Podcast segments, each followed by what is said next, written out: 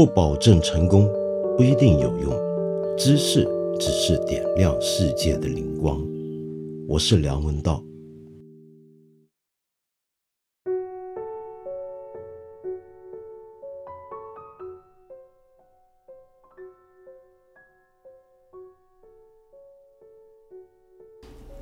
我其实很少看自己的节目，听自己的节目。特别是自己做的节目，如果是视频电视的话，我很怕很怕去看。我常常讲，我总觉得那像一个人老喜欢照镜子一样，好可怕，自恋到这个程度。那可能我是有某种反向的自恋啊，所以不太愿意看自己的节目。对，其实这也很变态。那么无论如何呢，我这一两天呢，偶尔听了一下自己这几天这个八分。我发现原来声音特别的空洞，真是很不好意思，要跟你解释一下。你晓得我之前说我最近正住在一个木头房子，这个楼顶比较高，那么周围都是木，很空洞，没有什么书啊、布啊，那所以这个声音好像空荡荡的，听起来大概不是很舒服。抱歉，这是种不舒适，但是我想跟你谈的是一种更强烈的不舒适，那就是最近这阵子呢。我相信有很多人都感到了一些痛苦，这个痛苦未必是发生在自己身上的，而是在我们从媒体上面得到的一种印象。因为我们最近在各种各样的公开的官方的媒体或者是社交媒体，都能看见在这场新冠肺炎底下，一些人他们的失去、他们的伤痛，这个经验当然让人觉得很难受。可是换个角度来想，你会发现，哎，我们有多久，我们没有这样子大规模的在社会上面公开的承认痛苦的存在，而且实质的感受到我们的同胞或者是我们人类之间其他同类的这种痛苦的存在呢？我为什么今天要从痛苦这一点开头呢？那是因为我今天这期节目结尾的时候又打算回到痛苦。我们依然给你在介绍德国文学大师托马斯曼的《魂断威尼斯》。托马斯曼是一个地位很特别的作家，很多人都会认为他是德国二十世纪最伟大的作家。而他的作品出版的年代，比如说从二十世纪早期开始，那个阶段正好就是现代主义席卷世界文坛的时候。可是他的作品呢，你好像觉得跟别的现代主义作家很不一样。比如说卡夫卡，比如说我在《一千零一夜》介绍过的乔埃斯，或者是艾略特，甚至是比较当时不为人所知的帕索啊，都不一样。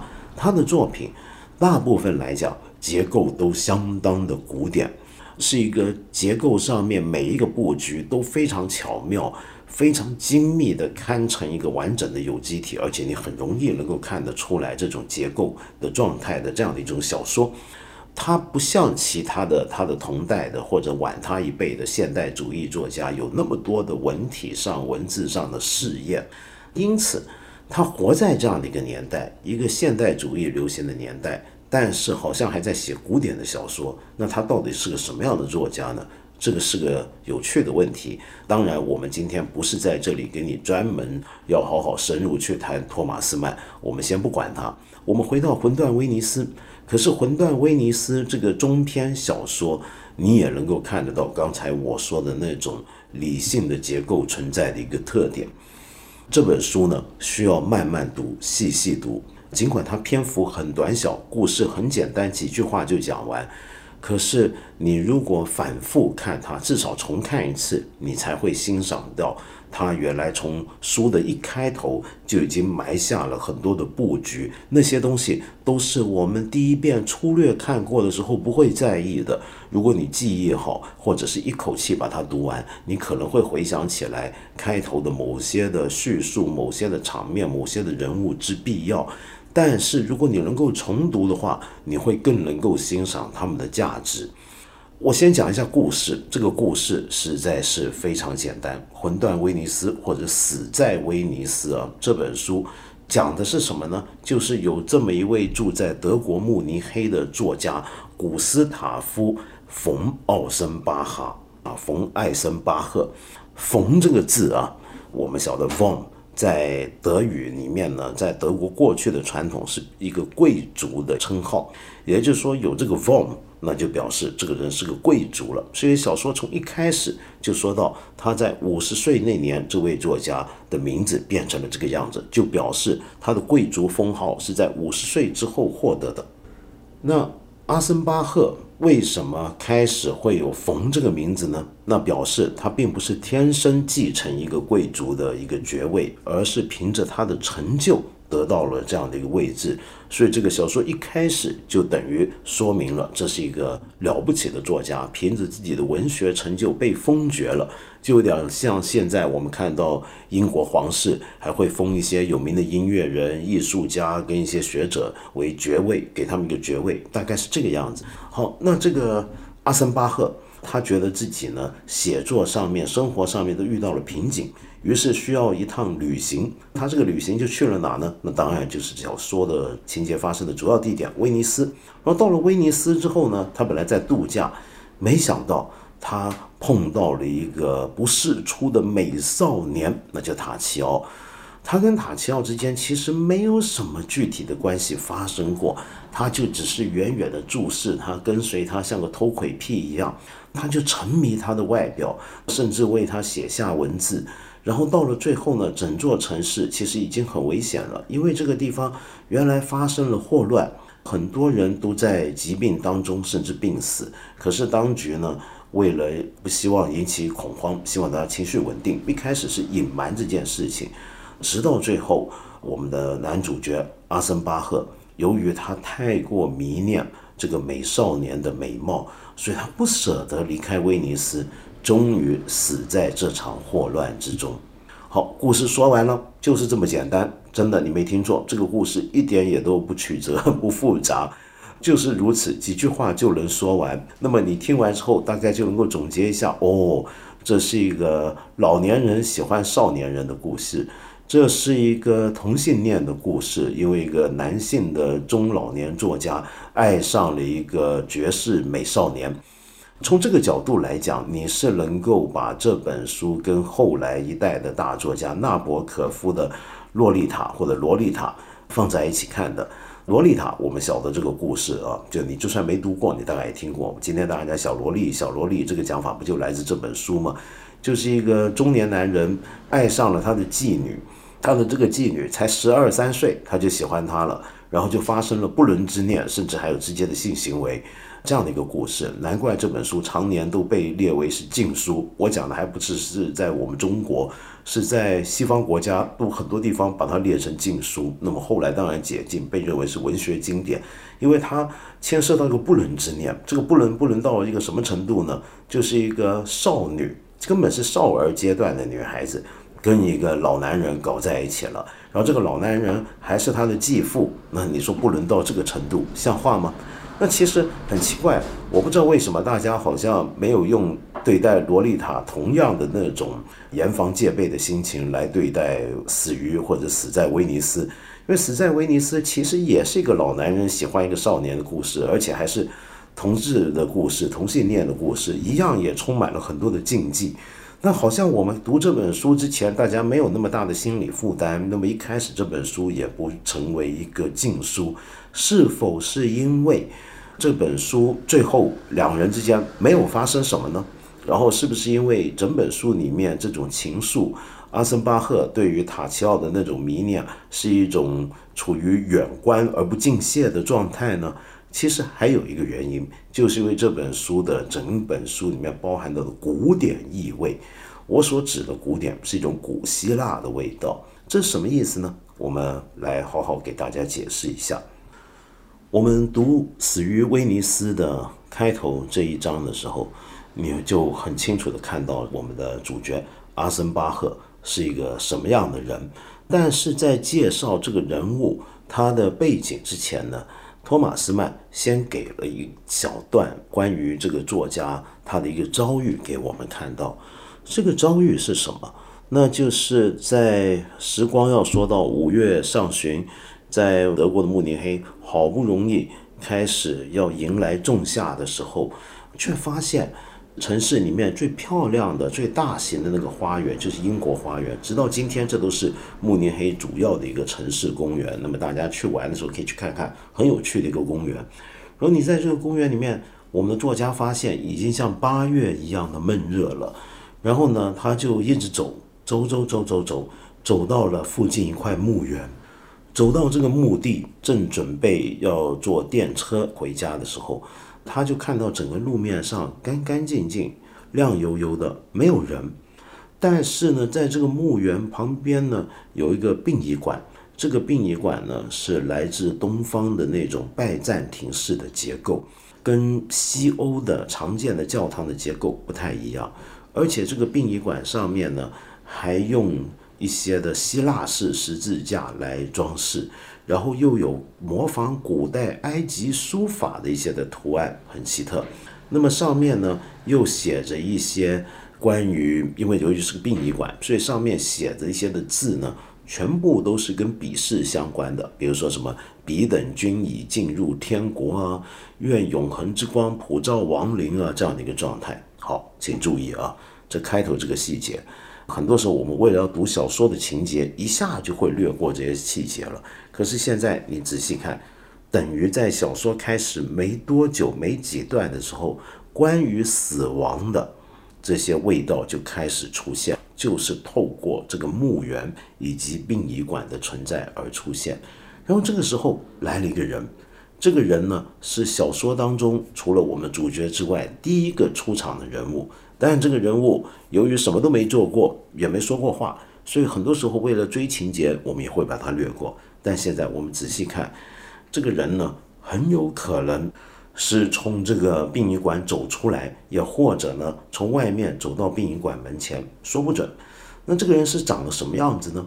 中等身材，瘦骨嶙峋，没有胡子，鼻子塌得十分显眼。他是那种红头发系的人。皮肤呈奶油色，长着雀斑，显然不是巴伐利亚人。巴伐利亚人指的就是德国南部那片地区，也就慕尼黑所在地。因此这边讲的就他不是本地人啊。为什么知道他不是本地人呢？因为他头上戴着一顶边缘宽阔而平直的草帽，这不是本地的帽子，是一个夏天的游客戴的帽子。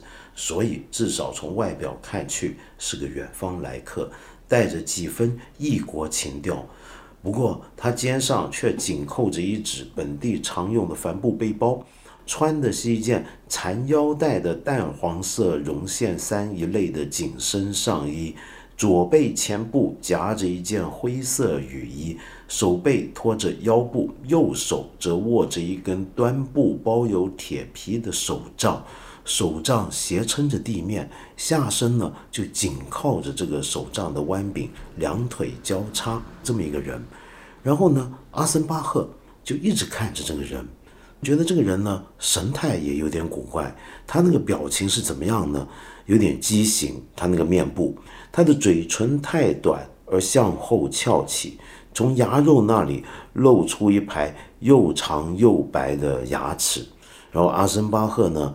一边好奇地观赏、打量着这个人，然后那个人呢，大概知道自己被看到、被人盯着瞧，所以直愣愣地回瞪一眼，然后目光凶狠、富有敌意。于是阿森巴赫就有点怕了，转过头去走去了，就觉得不太好这样子。接下来呢，有几句话也很奇怪。阿森巴赫呢，他现在处在什么状态？他说：“不知道是对那个陌生人的逍遥姿态对他的想象力起了作用，还是某种肉体因素或精神因素在起作用。他十分惊异的觉得内心有一种豁然开朗之感，心里乱糟糟的，同时滋长着一种青年人想到远方漫游的渴望。这种意念非常强烈，非常新奇。不过他早已磨灭，久已淡忘。”因而，他两手反剪在背后，一动不动地呆立在那里，目不转睛地瞧着地面，审查自己的心绪和意向。他想什么呢？这不过是对旅行的热望而已，别的没什么。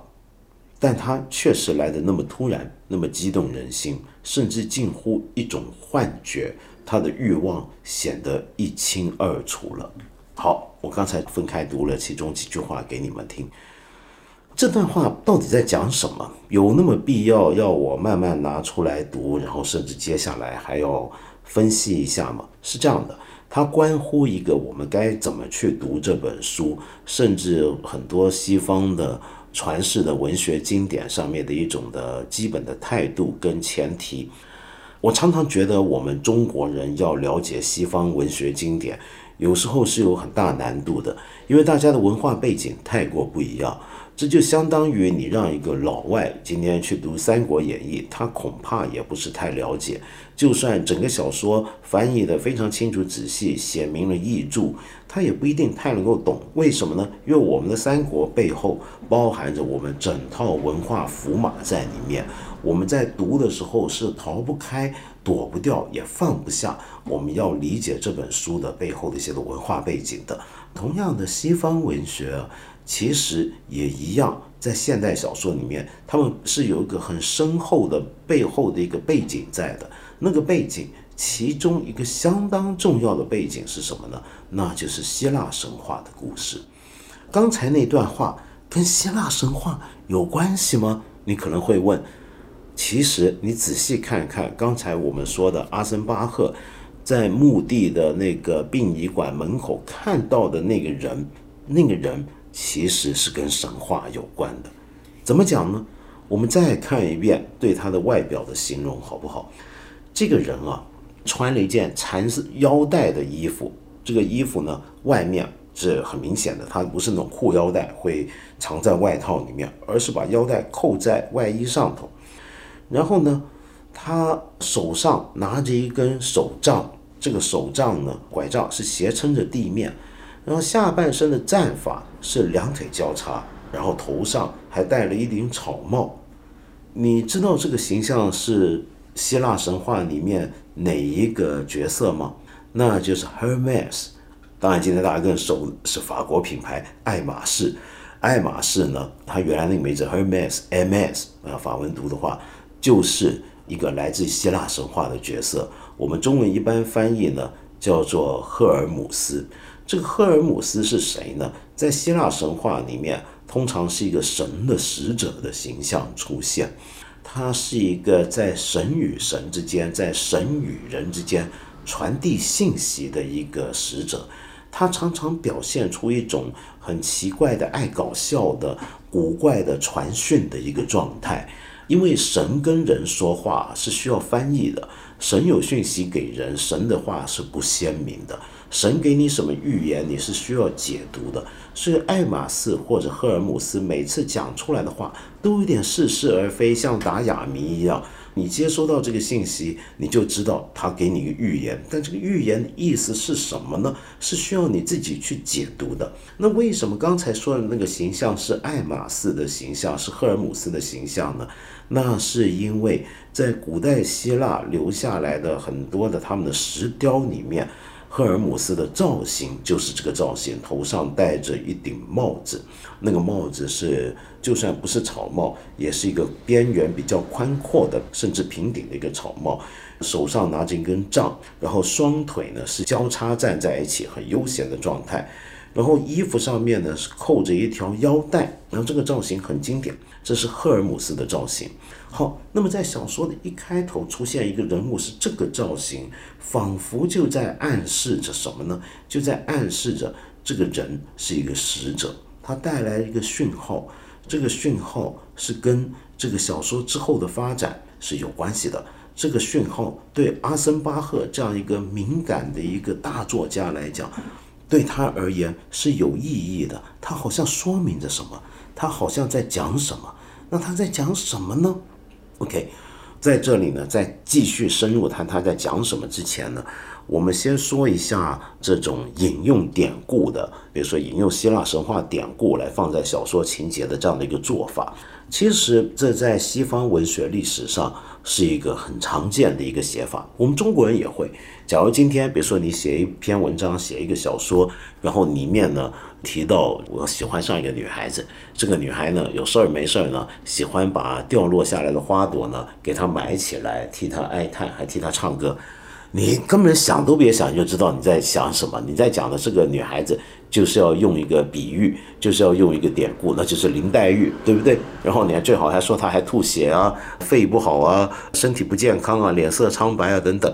同样的，在西方文学里面，其实很多时候他们作家写作都会或明或显的用上很多希腊的神话的故事、悲剧的故事跟圣经的故事，因为这些东西。就是等于是他们的整个文化的基础，那这些东西对大部分有教养的西方读者来讲，都是他们中小学教育里面就曾经接受过的，至少是到了二十世纪初，一般的德国人如果受过教育的话，在中学阶段都已经学过希腊文跟，啊，对不起啊，外面这什么声音呢？好，不管，我们回来。这个你都已经学过一点希腊文跟一些拉丁文，那么对于这些东西是不会陌生的。所以这些东西一出现，你就知道了为什么要做这样的事情呢？就跟我们中国人写东西要用典故一样，它有几个作用。第一个作用呢，就是增加自己这个文本、自己写作的东西的某种的厚重感，给了它一个历史深度。第二是什么呢？就是你想想看，把一个以前我们人所共知的一个典故拿出来再用。好像就说明我今天要写的这个事情，我要谈的这个事情，它不是一个我个体的经验，它还是一个普遍的、永恒的人类经验。因为同样的事情，它发生出来，它的这种类型啊，我之所以能够用古代的典故，那是因为古代也曾经出现过。那古代出现过，我就能够把整件事情提升到。一个穿越古今的这样的一个超越时间向度的这么一个层面上了。更重要的是什么？第三个要用这种古典神话里面的形象摆进这本小说的一个做法是什么呢？那就是《魂断威尼斯》或者《死于威尼斯》这本书呢？里面其实已经预示给我们看了，从这里就是后面还会出现大量的希腊神话的人物形象，希腊神话里面出现的一些角色，甚至一些情节，甚至一些主题。也就是说，托马斯曼想用整个希腊神话的传统、希腊悲剧的语言来呈现出现代的一个。关于一个作家陷入了对少年的迷狂的这样的一个写法，一方面是一个现代人他如何对一个美少年陷入迷狂这样的一个状态，这种不伦之恋，这是一个很激情的事情。但是另一方面要用希腊神话那种结构来支持它，那这里面其实是有个矛盾的。这个矛盾是什么呢？我等一下最后再讲啊。让我们先回到这个希腊神话这个人物。赫尔姆斯或者赫尔墨斯这个形象，刚才说他碰见阿森巴赫在殡仪馆门口碰见那个陌生人。我们要知道，赫尔姆斯啊，除了是一个神跟活人之间的神跟神之间的使者之外，他在希腊神话里面呢，其实还有另一个角色，他有另一个作用，就是他是通向冥界的，他是能够把人带领往冥界，在冥界跟人间之间来回穿梭的。所以，赫尔姆斯又是介乎于生死之间的过渡的传信人或者引渡人这样的一个角色。所以，也就是说，我们在这里就看到了哦，阿森巴赫碰到的这个有点像赫尔姆斯的人。你想想看，他出现的状态，他在殡仪馆门口。然后你再看看对他的这个形容啊，他的外貌，这个陌生人的外貌，这个人的外貌呢，其实长得很不好看。面部有点畸形，嘴唇短而后向后翘起，牙肉那里面呢会露出一排又长又白的牙齿，这个形象像什么？像骷髅头，是不是？也就是说，这么短的一小段，其实已经说明了这个人好像预示着一种死亡的信息。好像是我们透过他的启发，阿森巴赫透过他而激起的一种奇怪的欲望，将会引他迈向一趟死亡之旅。果然，类似的意象啊，还会不断出现哦。你比如说，你再看到后面，阿森巴赫他终于到了威尼斯，在汽船码头下船之后，由于威尼斯没有一般意义上的街道，是靠水道往来各个地区。所以他从汽船码头要去自己预定好的酒店，要搭一个小船，那个小船呢就是贡多拉，贡多拉。而贡多拉呢，你就算没去过威尼斯，你大概也听过，那是威尼斯最有名的一种水上交通工具，就有船夫戴着一个草帽，撑着这个船杆，然后划着一种黑色的船，这个船呢。前后尾巴是尖尖的向上翘起，甚至还要绕弯的，是这样的一种船，叫贡多拉。那贡多拉传统上都是黑色的。在《死于威尼斯》这里面，当我们的主角阿森巴赫他坐上贡多拉的时候，他就形容这种黑色的这种圆体的船，好像一个棺材。其实这并不是历史上第一次用棺材来形容贡多拉的造型。在德国文学史上面，之前这么做过的最有名的就是歌德。歌德曾经去意大利旅行，他当然也去了威尼斯。那个时候的人要去意大利，必然都去威尼斯。那他就形容过威尼斯的这个著名的这种渡船，像棺材一样。那你想想看，一个船夫摆着这个像棺材一样的一个一个船在渡你，那是要把你渡向哪里呢？那又是另一个希腊神话里面的人物了，就是卡戎卡戎，卡戎。是什么呢？那就是希腊神话里面，当人死去之后，有这样的一个神秘的船夫，会划着一艘船，把我们的灵魂渡过这条河，到了对面，然后永远不会再回来，因为到了那边呢，就是冥界了，就是地府了。而这个划船的人，他还会唱歌的。这个卡戎啊，他在希腊神话里面会形容他有时候是会唱歌的，就跟今天威尼斯这些划船的贡多拉上的那些水手、那些船手会高歌娱宾啊，这个欢愉一下、娱乐一下我们观光客一样。所以，等于从小说的一开头，阿森巴赫之所以想要兴起一个欲念，想要去旅行，到他刚刚到达威尼斯。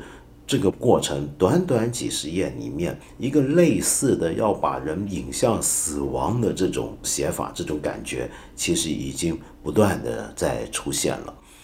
那么我们再说回来啊，刚才我们讲到阿森巴赫看到了这样的一个人之后，被人瞪了回去，他就觉得不是很好，就收了回来。但是他发现，因为看到这个人，他却居然产生了一种。很神奇的一种感觉，好像是某种肉体的因素或精神因素，这又是怎么回事呢？然后他好像还要说服自己，嗯，没什么，这只不过是我想去旅行而已。这里面有两个问题，第一个问题是，为什么看到这个人会升起一种奇异的肉体跟精神的感觉？你一个男性中年作家看到一个很丑陋的另一个古怪的男人。你会有肉体反应吗？这是什么意思呢？其实关于这一点啊，有一些的评论者跟学者是从一个同性恋性倾向的角度来解读这本小说中的大部分情节的。当然，你也会说这会不会是过度解读？这是另一码事儿啊。因为我们知道这本书到最后，我们会看到阿森巴赫是爱上了、迷恋上了一个美少年，这是一个同志之爱。所以一开始，这个阿森巴赫是不是已经向来有这种欲望呢？这就是个问题了。那么有人认为是有的，就来自于这个场景。那他为什么会看到另一个光头中年男人，他会有欲望呢？其实跟他所在的位置相关，因为他走到这个墓地旁边，英国花园的北边那片地方啊。向来都是慕尼黑里面那种啊，大家晚上会去一个公园，因为过去很多时候同志之爱是被禁止的，是一个禁忌。那么大家怎么样来寻求这种欲望的抒发的机会呢？可能晚上大家会跑到某个地方去相聚一下，或者找找机会。英国公园跟他北边这个墓地，有人认为就是这样的一个地方，所以阿森巴赫走到那，好像是不自觉的，随着自己的某种朦胧的欲望走到那边，然后碰到这样的场景。但是呢，他现在又想回过头来说服自己，没这回事儿，没有没有没有，他要压抑这种感觉。他说他只是想去旅行罢了。我们后面呢还会读到啊，他接下来做了一场白日梦，这个白日梦呢。他会梦到一个他从来没有经历过、从来没有去过的一个热带的沼泽地里面的一个情景。那个沼泽地里面出现那种野性的状况，比如说有的树根是向下伸到河水里面，然后有的树根外露在土壤上面，粘滞不动的河水反映出绿色的树荫，然后里面有一些碗口般大的鲜花，甚至还有老虎蹲伏在竹林深处，两眼深深发光。这种白日梦是跟他实际所处的慕尼黑这种城市是完全不一样的一个地理环境。他怎么会梦到这样的一个来自热带荒野的沼泽呢？这又是怎么回事儿？在这里面，我们就看到这本小说里面另一面开始出现，就是那种阴暗的、原始的力量，一种对于原始的世界的恐惧，跟同时感到它的那种巨大的诱惑力，这种事情开始出现了。他是碰到了这个人之后，接下来写他有这样的一种白日梦，这是很奇怪的事情，对不对？因为这个艾森巴赫，这个阿森巴赫，他是这样的一个作家，他是一个非常认真刻苦的，每天早上起来先洗冷水澡，然后控制自己的情绪、精气神，努力写作的一个人。他不是那种生来就有神童般的少年天赋的作家。他是全凭自己的努力，字斟句酌地雕琢他一部又一部作品。你看起来好像是一气呵成的天才之作，但其实不是。然后呢，他是一个苦学苦读，然后苦练来完成他这样的一个作品，背后靠的是他的格言，叫坚持到底。这是一种坚韧不拔的品德。而且他写的书呢，在这个小说里面提到，比如说他描写过。普鲁士人的英雄腓特烈大帝，这个腓特烈大帝他就是一个超凡入圣的德意志英雄，一个普鲁士英雄。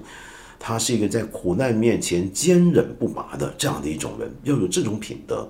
我们这位小说家，尤其呢是在道德上是很有主张的，他会非常敢于藐视一切不伟大的东西，在他的论文散文里面。他常常强调一种坚定不移的道德的信条，然后他整个人把自己，虽然他身体不怎么样，但是他把自己发展成一个智力发达、淳朴、有丈夫气概的人，乃至于他有的朋友形容他是什么呢？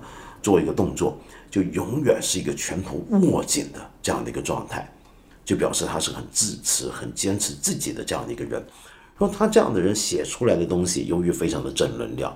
由于能够展现出某种德意志人所欣赏的品德，难怪他的作品会成为学校教育的对象，几乎是列进教科书，成为全国的青少年模仿的范本。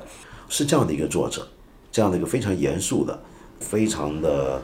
不喜欢到处旅行，拒绝任何的社交娱乐，然后为了文学，为了文学所能够取得的荣誉而贡献了自己大半辈子的一个人，这样的一个人呢，他现在突然之间莫名其妙的遇到了这么一个怪人，做了一个莫名其妙的白日梦，然后莫名其妙的想要出门远行。他出门远行是因为他发现。他那么冷静而理智的写作生涯，随着年纪的增长来到了一个瓶颈，好像再也没有热情能够支撑他下去，只图于一套理性的精巧的手段铺陈起来的外壳而已。这样子对他要完成接下来他想象中的巨著是非常不利的。接下来他要做的这些事情，跟我一开始节目里面所讲的痛苦有什么关系呢？有的。在小说的第一章里面，我们看到啊，阿森巴赫他提到他偏爱的一种英雄的角色，英雄的形象是什么？那就是塞巴斯蒂安的形象，形容这是艺术中最美的象征。即便就整个艺术而论，不一定这样，但是就我们这里谈到艺术与文学，它确实是如此。这是什么意思啊？就假如你不熟悉西方文化背景，读到这里又会有点困难。就算做了注释，你也不一定太清楚。塞巴斯蒂安或者圣塞巴斯蒂安，稍微对艺术史有点兴趣的朋友，或者看一下我们的局部，或者看一下我王瑞云老师做的艺术史节目，有可能你都会注意到他。他典型的形象啊是这样的，是一个裸着上半身，下半身要害部位围着一条布，然后被双手反绑在一棵树上，然后身上呢被射了很多的弓箭，一支弓箭甚至直插他的心脏，然后他双眼对着天，身上的箭所留下这些伤口里面都有鲜血正在流溢出来，是这样的一个形象。他是谁呢？他是我们晓得当年当基督信仰刚刚传进欧洲，在罗马帝国治下，基督信仰。也就是后来所说的基督教或者天主教，曾经被认为是一种异端邪教。当时的罗马皇帝跟权贵对于这种邪教是极力打压的。那么那时候就出现了一些殉教者，一些的所谓的殉难者，后来都成为了基督信仰中的圣人。圣塞巴斯蒂安就是这样的一个人。由于他信仰基督教，由于他坚守自己的信仰，甚至还传教，于是就被逮捕，要处刑。他处刑的方法是什么呢？就是刚才那个画面所讲的那种方法，把他绑在树上，对他射箭，万箭穿心，要他这么来死。根据他的传说，他其实没有死，他被另一个圣人呢救了下来。他是后来在面对皇帝公开的对峙当中，才被处死，用乱棍打死的。那为什么这个形象这么有名呢？那是因为在西方艺术史里面，这个形象啊，就代表了一种人跟痛苦的关系。你想想看，一个人满身被射箭啊，那多难受，多痛苦啊！然后还要射中心脏啊，万箭穿心啊，这是什么样的酷刑的，什么样的一种残忍的处死方法？然而，你看艺术家们通常怎么去画他的表情？他的脸上没有办法让我们看出那种剧痛，有时候会皱起嘴，有时候会让人感到他肉体的难受，他的身体的扭曲。但是你看他这个姿态，他昂首向上，尤其是双眼的目光是直视上方，那表示什么？他这时候他在看的是天堂，他在看的是他所信仰的上主的存在。这是一个人他忍受的身体的巨大痛苦，甚至对这种痛苦没有感觉，因为他已经把这种痛苦升华成一种奉献，成为一种牺牲，就是为了他的信仰而牺牲。而这个信仰，他所带来的那种巨大的精神力量，是能够净化掉他所承担的这种痛苦的。这就是圣塞巴斯蒂安。然而，圣塞巴斯蒂安这个形象，我们还有必要顺便再多谈另一个很重要的艺术作品。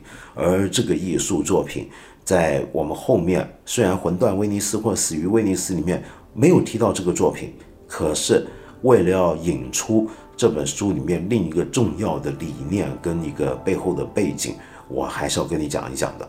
那么，我卖个关子，明天再继续跟你谈。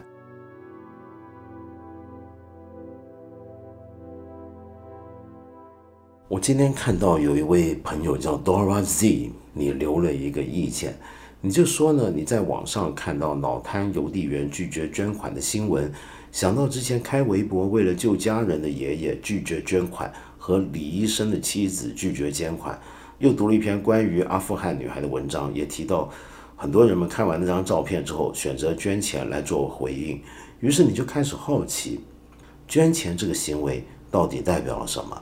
它的确是某种善意的表达，拒绝捐款就是拒绝善意吗？这个逻辑似乎也不对。每当看到比自己处境更困难的人的时候，我们通常的反应往往是要帮助的。而如何帮助呢？最直接的方式呢，就是给钱。可是钱真的能够带来很大的改变吗？为什么捐了钱之后会减少所谓的负罪感呢？在这场疫情中。很多大公司和普通老百姓捐钱筹款帮助了医院。作为学生，你也想捐一些小额的钱，出于想要帮助别人的心。可是有时候还是会怀疑，这到底是为什么？是关心他人呢，还是关于自己？这是个大灾问，Dora。因为捐钱这种事情啊，是人类自古以来这种捐献就存在的东西。但是这件事情是在不同的文化、不同的社会背景条件下，它的意义是不断变的。你比如说，非常有名像尼采，他在《道德系谱学》里面就讲到，古代的罗马人、希腊人，他们捐钱，并不是因为他们做善事，并不是因为同情那些地位不如他们的人，而是相反的，是要透过捐款这个行为来彰显出跟巩固我们彼此之间的这种。高下地位原有的分别，尼采甚至认为这是一种英雄的道德，是个很不错的事儿。那你听听看，这是不是很奇怪？跟我们今天观念完全不一样。我们一般捐钱呢，比如说尼采讲的是基督教之后的捐款或者善事是什么呢？是我看到境况不如我的人，我想让他变得跟我比较接近，让他的处境跟我变得比较平等，所以我捐给他，我自己减少了我的东西，然后让他增加了。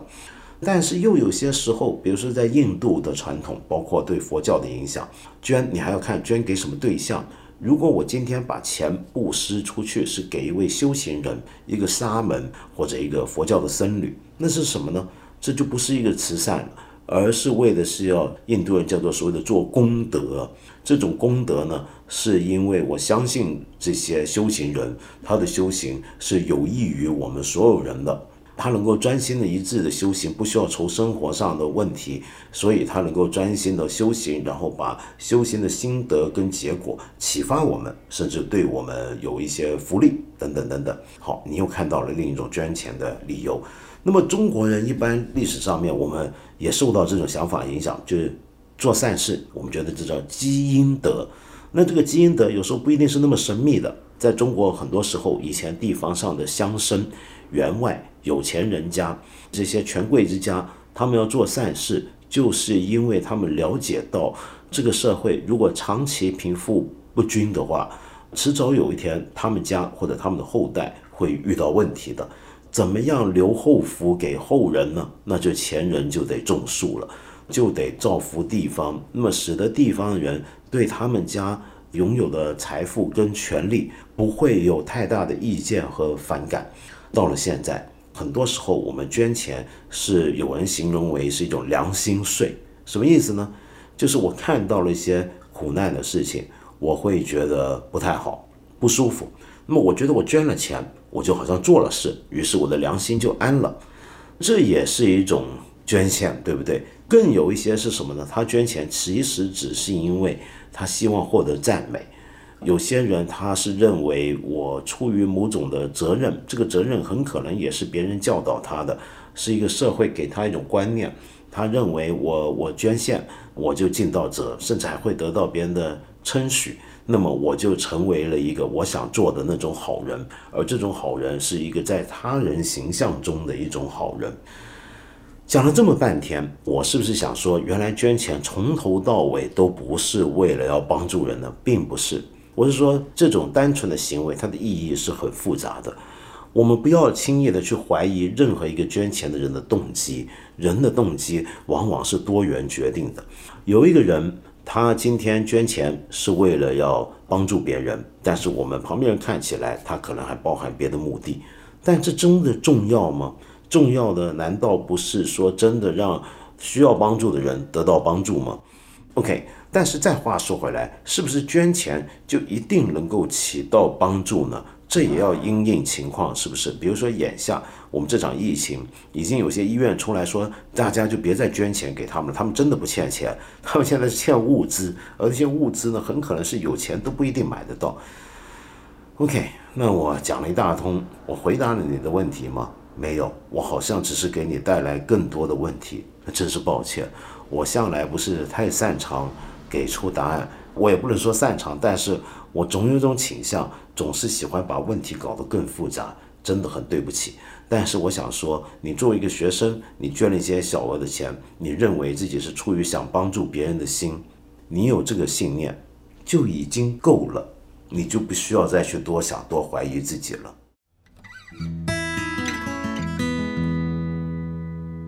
今天差点忘了说一件事情。二月十号开始，每天晚上的八点，我们八分这个节目有一个特别版本，会每天更新，持续总共三十天。这个八分呢，跟平常我们这个节目有点不太一样。大部分时候，我可能会在这里介绍一些书，读一些书。你不妨把它想象成是八分这个音频节目跟我另一个读书节目《一千零一夜》的连成版本。我猜这一个月读点书还是好的吧。另外呢，在这么一段非常时间，看理想和理想国联手推出了一个计划。看理想这里呢，总共开放了一千三百多集的平常要付费的节目，现在让大家免费收听。理想国则提供了二十本精选的电子图书，每一本是一块钱。为什么要这么做？并不是因为想打发无聊的时间这么简单，也不是为了增加你的抗疫能力，或者说是让你更有竞争力，而只是希望我们都能够多一点阅读，多一点聆听，多一点思考。最终呢，也许。我们可以变得更好。为什么要更好？难道我们不想做一个更好的人吗？不只是自己更好，更要让别人更好。我们希望这个社会可以更好。